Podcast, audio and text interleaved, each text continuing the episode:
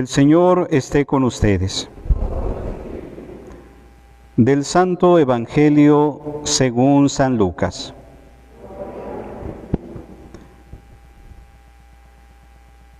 Por aquellos días Jesús se retiró al monte a orar y se pasó la noche en oración con Dios. Cuando se hizo de día, llamó a sus discípulos eligió a doce de entre ellos y les dio el nombre de apóstoles.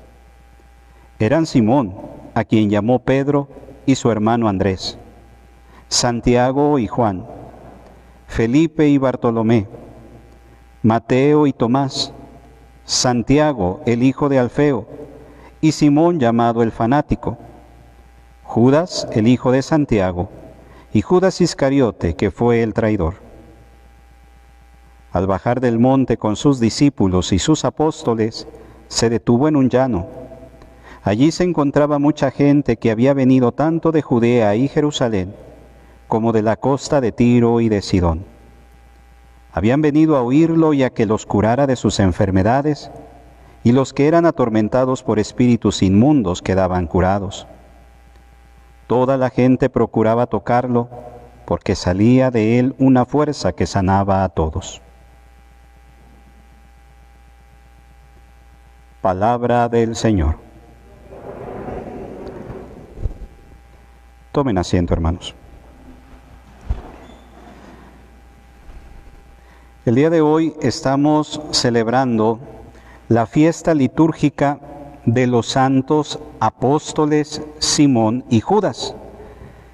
Y es, es bueno que recordemos el nombre completo de esta fiesta litúrgica, porque hoy celebramos a dos apóstoles. San Judas se ha vuelto taquillero y por ende es del único que nos acordamos, pero hacemos de lado al otro que tiene igual de importancia entre el grupo de los apóstoles, que es Simón.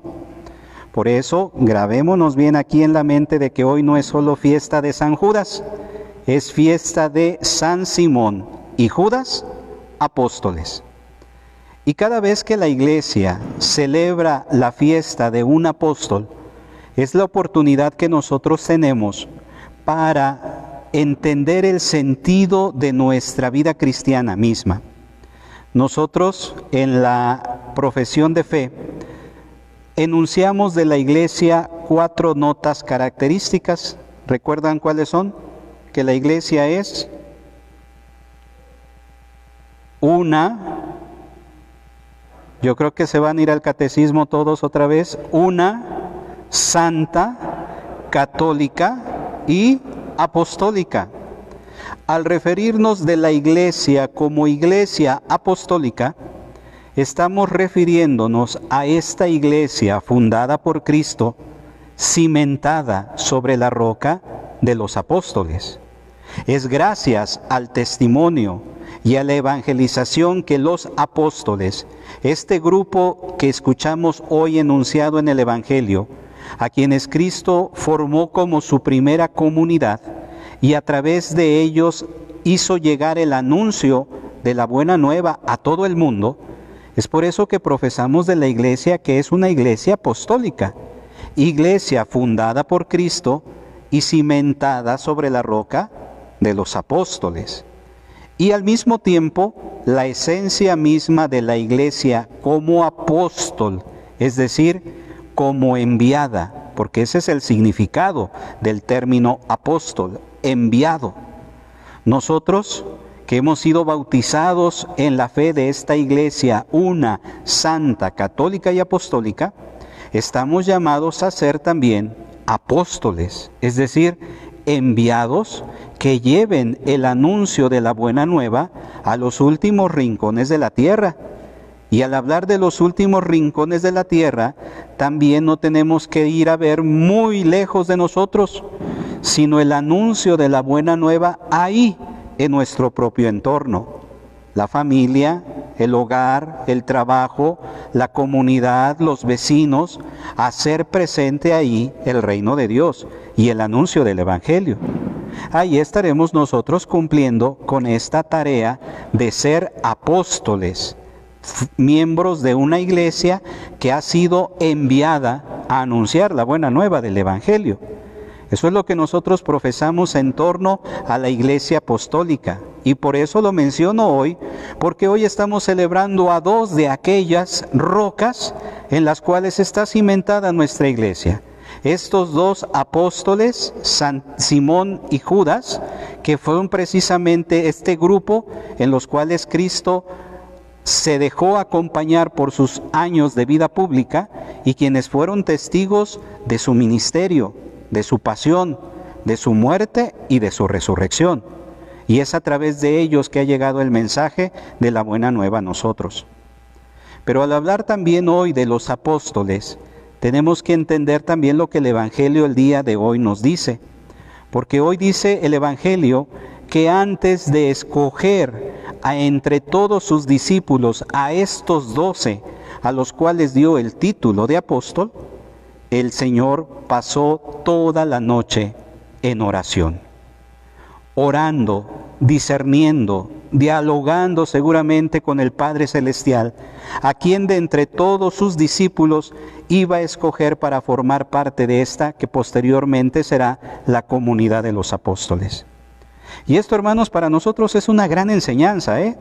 sobre todo en lo práctico de nuestra existencia, porque a veces nosotros actuamos exactamente en el modo inverso del cual Cristo actuó. Es decir, Cristo primero ora y después toma decisiones. Y nosotros al revés.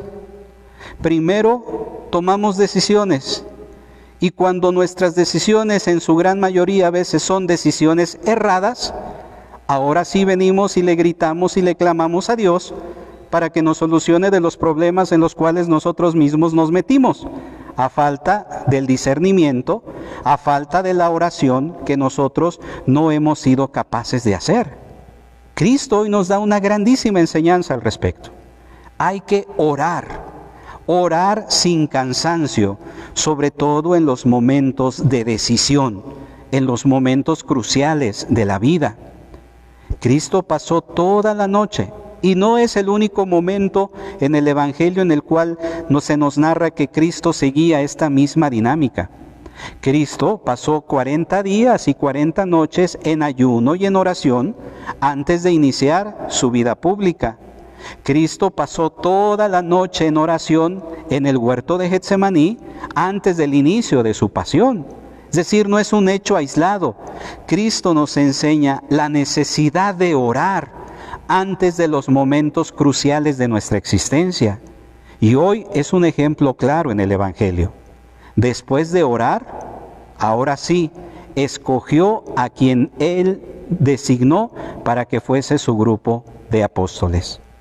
Y estos apóstoles recibieron esta encomienda, primero de ser quienes estuvieran con Jesús y después de conocer a Jesús, de escucharlo, de ser testigos de, sus mensajes, pero sobre todo testigos de su pasión, muerte y resurrección, son aquellos que van después a dar testimonio de aquello que han visto y oído. Eso es lo que hace el apóstol. Y esa es la tarea a la cual cada uno de nosotros estamos llamados. Hoy, como les dije, en concreto, estamos celebrando a dos apóstoles. Pero yo quisiera en este momento centrarme en aquel, como lo dije al principio, es el más taquillero de los dos, San Judas, porque en los últimos años se ha dado, con al menos en, nuestra, en nuestro país, esta fuerte devoción a este santo apóstol. Y es una devoción muy bella, muy profunda, como la devoción que nosotros podemos tener a cada uno de los santos. Y hay que, hay que tener claro esto, efectivamente. A los santos nosotros les tenemos devoción porque los santos son intercesores delante de Dios. No son los que hacen los milagros. Es Dios el que realiza los milagros. Es Dios de quien recibimos las bendiciones, las gracias, por mediación, por intercesión de los santos. Pero el único que concede las gracias, El único que concede las bendiciones es Dios, no nadie más. Esto para que lo tengamos claro, para irnos nosotros quitando a veces de las distorsiones en las cuales a veces convertimos nuestras devociones. Es solamente Dios de quien de nosotros debemos esperar gracia sobre gracia, bendición sobre bendición. Los santos son intercesores, como ya lo dije en un momento, pero otro punto indispensable que tenemos que tener en claro, son ejemplo de vida.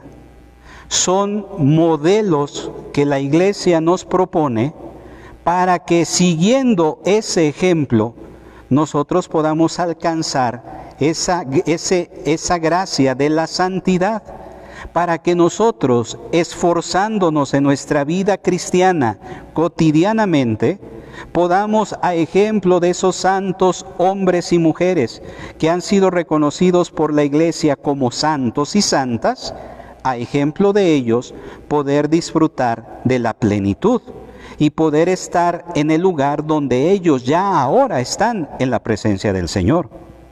Esa es la misión de los santos en la vida de la iglesia. Y por ende, esa es nuestra auténtica, esa debe de ser nuestra auténtica devoción hacia ellos, como intercesores y como ejemplo para nuestra vida cristiana, para alcanzar también nosotros la santidad.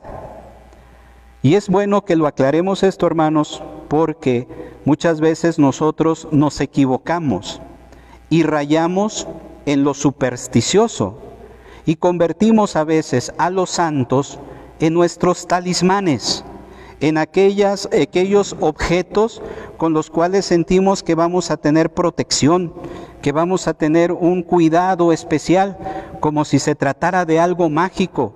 Y no es así.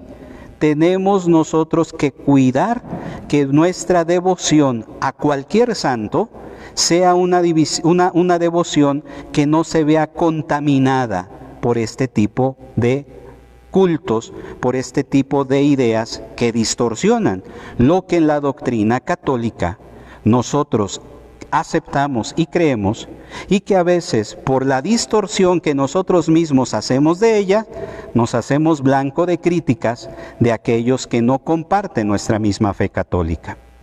Por eso es importante que tengamos claro esto. Un santo es aquel que se convierte en nosotros en un ejemplo de vida.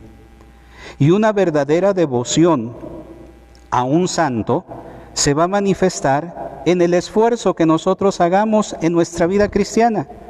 Porque de qué nos sirve andar teniendo en casa semejantes monumentos de los santos? ¿De qué nos sirve andar cargando semejantes medallas en el pecho? ¿De qué me sirve andar cargando innumerables estampas con oraciones de los santos si mi vida no tiene absolutamente nada que ver con lo que Cristo espera de mí? Eso es una distorsión de nuestra devoción. No vale una devoción de un día si el resto del año me, conforme, me comporto como alguien como si no conociera a Cristo. Una verdadera devoción a los santos es el vivir cristianamente día a día.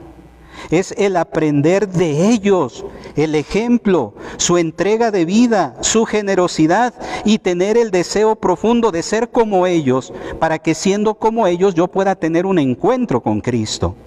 Esa es una auténtica devoción a los santos y no otra cosa. Y si no es eso lo que nos mueve a tener una devoción a San Judas, a San Simón, al santo que nosotros querramos, si no es eso lo que nos motiva, entonces nuestra devoción no está siendo del todo sana. Por eso tenemos que purificarla y entender esta realidad de que ellos han transcurrido su vida por este mundo y mientras transcurrieron su vida por este mundo sufrieron vivieron adversidades, vivieron pruebas y las supieron vencer. Y por haber sido perseverantes ellos pudieron alcanzar la gloria del cielo. Nosotros si verdaderamente somos devotos de ellos, nos esforzaremos por seguir su mismo camino, nos esforzaremos en vivir sus mismas realidades, para que de esa manera también cuando transcurra nuestro, nuestro peregrinar por este mundo, también podamos participar de la gloria del cielo. Esa es una verdadera devoción. Eso es el verdaderamente tener a los santos como amigos y como intercesores nuestros porque se convierten así en aquellos que oran por nosotros, efectivamente, pero que también nos conducen y que también nos van encaminando para vivir como Dios quiere. Que por intercesión, queridos hermanos, de los santos Simón y Judas, verdaderamente nuestra vida cristiana se esfuerce en vivir como ellos vivieron en entregarnos como ellos entregaron, en vivir el celo por el Evangelio y el anuncio de la buena nueva como ellos lo vivieron incluso hasta el, hasta el momento de entregar su vida por el anuncio del Evangelio. Que su ejemplo y su intercesión sea lo que nos sostenga y sobre todo aquello que nos motive para ser auténticos cristianos, verdaderos discípulos y apóstoles de nuestro Señor Jesucristo.